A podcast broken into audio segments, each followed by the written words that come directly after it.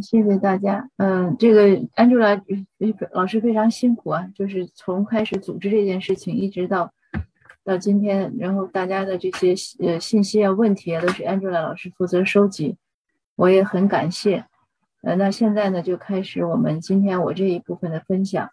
呃，因为我因为没有这个专业的训练，不是教育和心理学背景，那我只是通过一个呃，就是妈妈，以及妻子，以及女儿，以及这个一个写作者吧，我经常会收到很多问题，那也会给一些回复，这样同时我也有很多思考，所以这样一个综合的一个分享。嗯，那刚才有讲了，就是 Angela 上面那个。PPT 上面也放了我这三个问题，我想从这三个方面来分析。那其实主要还是父母和子女的关系，就是亲子关系。那主要是从这个方面来说的。那至于说夫妻啊，或者是我们和自己父母的这些，那我今天就不涉及了。那我们先来看第一个呢，这个家庭呢对孩子情感世界的影响是非常重要的。刚才 Angela 老师也讲了。所以呢，我们每一个父母呢都要知道，就是我们如果希望孩子将来有成就啊，或者希望他，呃，健康啊、幸福啊，其实，在他成年、未成年以前呢，这种我们家庭的这种气氛呀、生活啊是很重要的。我这儿呢列出来三点，其实不止这三点，呃，就是据我观察，也当然也包括我自己的经历，呃，嗯，在我们应该说是华裔家庭吧，当然其他族裔的家庭我也没有太多的去。呃，生活过，所以在我们这样的一个家庭，经常会有一些这样类似的问题。呃，比如说呢，首先就是有一些家长呢，可能他对孩子的管教呢比较严。那在管教的时候呢，他不太注意方式方法。他的目的呢，就是希望孩子能听自己的，或者他希望孩子能执行一个家长认为好的计划。比如说，限制孩子玩电脑游戏，这个是几乎所有家长的一个愿望。那有的家长呢就会说，哎，呃，你比如说你要考到什么 A，那我就让你玩，或者你完成了什么什么事儿，我就让你玩游戏。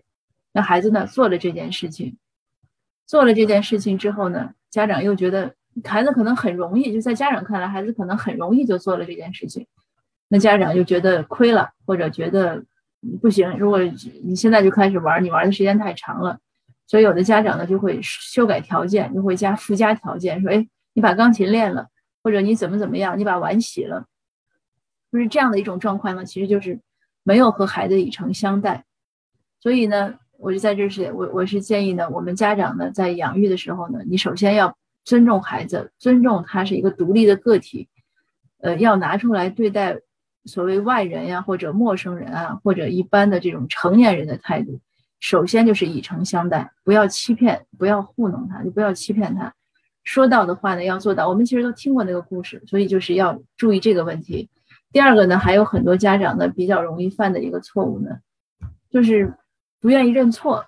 嗯，其实我们成年人之间也是这样，你就是错了，你就说句错。很多人不愿意，他就说这个说那个，东拉西扯，或者干脆恼羞成怒。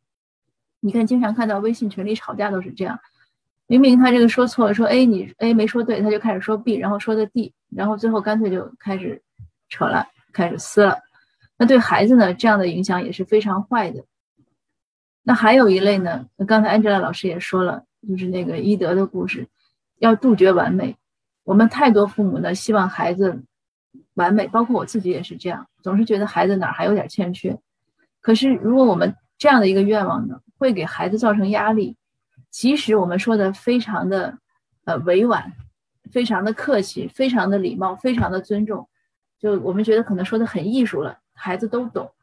那孩子呢，其实都是很善良的，孩子的一种本性呢是希望满足父母，他希望呢让父母高兴，所以呢他可能就很，也是很严格要求自己，或者呢自己稍微有点不好呢，他就觉得这个不符合标准，因此呢这样长期下去就会让孩子压抑。那很多大学里，我们也看到一些好的大学，呃，有有一些有些学生就是自杀、抑郁、自杀。那其中华裔的孩子呢，确实不少。当然，我刚才有讲，不限于这三点，大家都可以多想，就是什么样的方式呢？呃，在我们的教育中呢，可能我们不注意的，但是呢，因为我们从从从来都没有注意，或者因为我们觉觉得就应该这样，别人也这样，或者我们也是这样被养大的，那我们就这样去对待孩子，结果呢，就从一开始就把孩子这个情感世界，其实包括心理世界，就是全部给他搞搞扭曲了，他就不健康了。他如果这些地方不健康，他以后其实很难，呃，特别茁壮的成长。那这个呢，当然大家还要不断的学习。嗯，所以学习的意义就在这儿，不断的发现自己的不足。那我要说第二个，就是喂饱孩子的心。嗯，刚才安吉老师也说了，就是你要怎么样的去爱，但是呃又不要去溺爱。嗯，要去充分的鼓励。鼓励呢，不是一味的夸说，哎呦你真棒，嗯，你你真真好，你真聪明，不是这样泛泛的说。鼓励的，更多的时候呢，是在他觉得。他没有做的那么那么棒的时候，你给他鼓励。呃，如果他觉得你确实觉得他做的很好的时候，要给他很明确的一个肯定，就是你这件事情处理的怎么样，呃，或者是就是你要说他具体的点，而不是夸他是真棒或者真聪明这种很泛泛的东西。呃，更重要的呢，我想说的就是接纳。接纳呢，嗯，接纳的不只是好，还有他的我们认为的不足，就是人无完人。所以每一个孩子就像我们自己一样，我们应该很清醒自己的优点和就是应该是优势和劣势吧，不能叫缺点。就有些地方确实不足。那比如说我不是个很开朗的人，人一多我就不会聊天。那我我非常知道我自己这一点特点，所以很多人多的地方我避免去。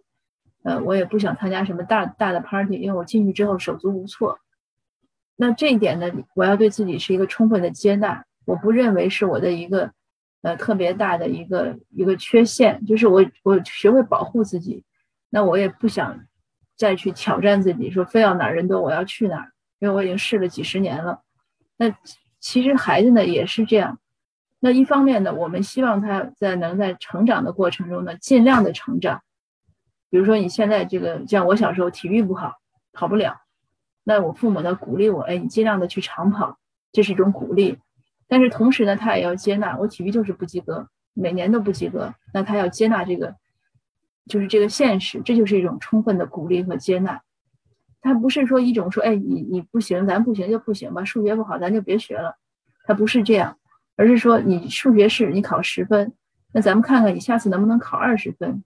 因为这个知识的不断的学习呢，也是对大脑的一种影响，大脑大脑的神经元呢会不断的发展，所以还是要有一种。鼓励，但是同时呢，一定要就是有一个所谓最坏的打算，无论他怎么样，你都要接受。这个影响到什么呢？我就想说一下我，呃，右边的这些图，其实我也不分左右，所以我要想一下，右边这些图，它影响到将来这个小孩的婚恋。这个很简单，我前一段有一个朋友就跟我讲，他的孩子，呃，很优秀，可是呢，找了一个，嗯，就是其实是很很不般配的，无论学历还是认知还是什么。呃，性格特点什么都都是差异很大的。呃，那个他孩子自己是个女孩，那女孩自己呢也也觉得不是特别好。那我这个朋友就跟我讲，但是其实是什么？因为他这个小孩小的时候，他们夫妻离婚，所以这个孩子呢其实是很缺乏父爱的。那在这样的情况下呢，他可能就不是那么容易去真正找到一个非常适合他的男性。这样的故事大家肯定也看的很多。而且像刚才 Angela 讲，就是这个父母对孩子的教养方式会会遗传下去，会影响孩子对他孩子的教育方式，而且会影响到就是他对别人呀这样的一个关系。还有就是事业，很多人尤其是养男孩的人呢，当然说是男女平等，但是我想很多家庭家里的传统观念还是认为男孩一定要去闯荡，女孩呢希望安定一下。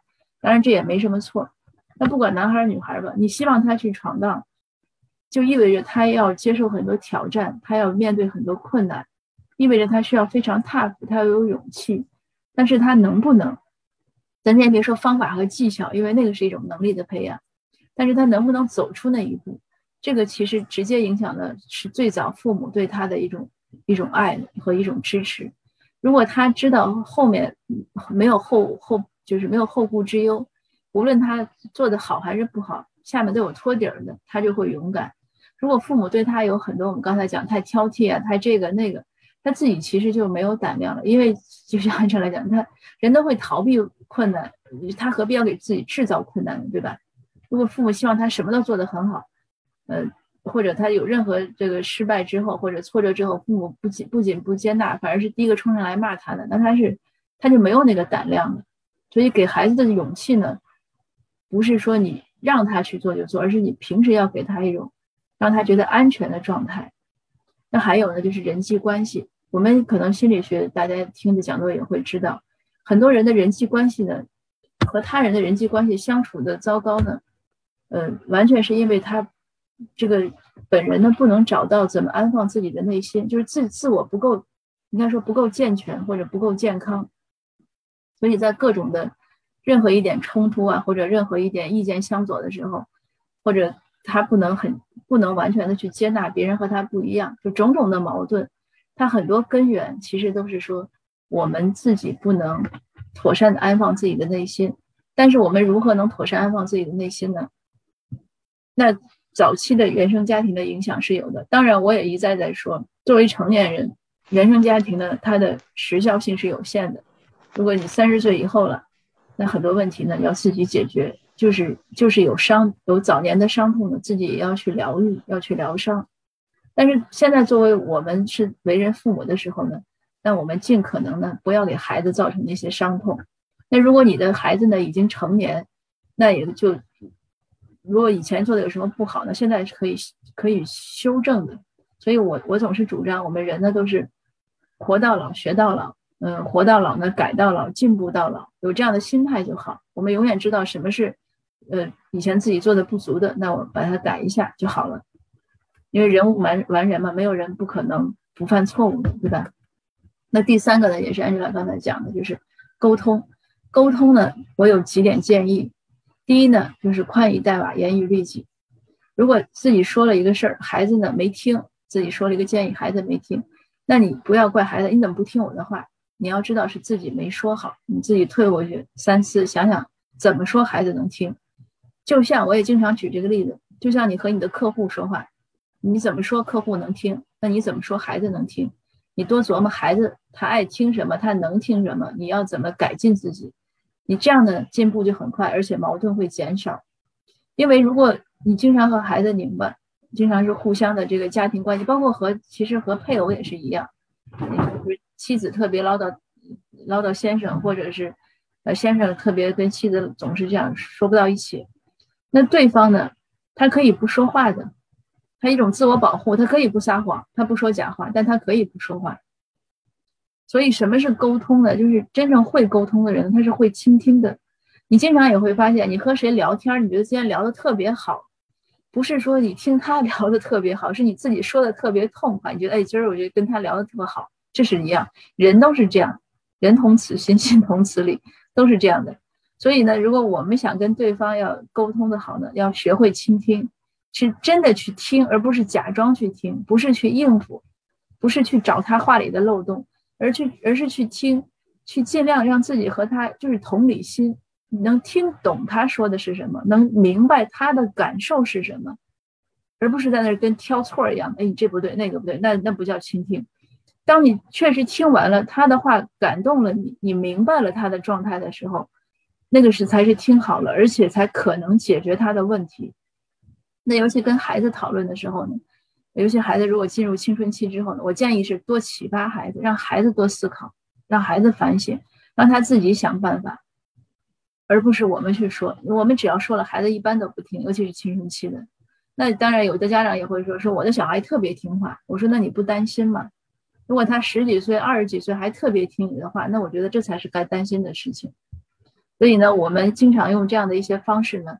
来来，就是自己反省一下，检验一下自己的沟通水平，不止跟小孩，我说跟配偶，而且跟周围的人，包括跟微信群里的群友，如果吵架了，那想一想，是不是这个 没说好或者没听对？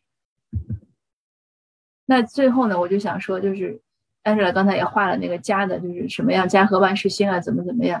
那说到嗯，父母和亲子关系，或者或者说到配偶之间的关系，我觉得其实都是一样的。就是无论对方遇到好事儿或者坏事儿，他第一时间都想到和你说，那这个关系就应该没问题。所以它是一种什么？这种信赖，互相信赖，互相的支持，然后是一种互相的促进和共同进步。那我想，如果我们在家庭关系中的家庭成员之间呢，都能达到这个状态，那这个家呢，不仅是幸福的、快乐的，而且每个成员的心心理的状态呀、情绪呀，呃，包括心理健康啊，都应该是没问题的。那我的分享呢，呃，就到这儿，呃，谢谢大家。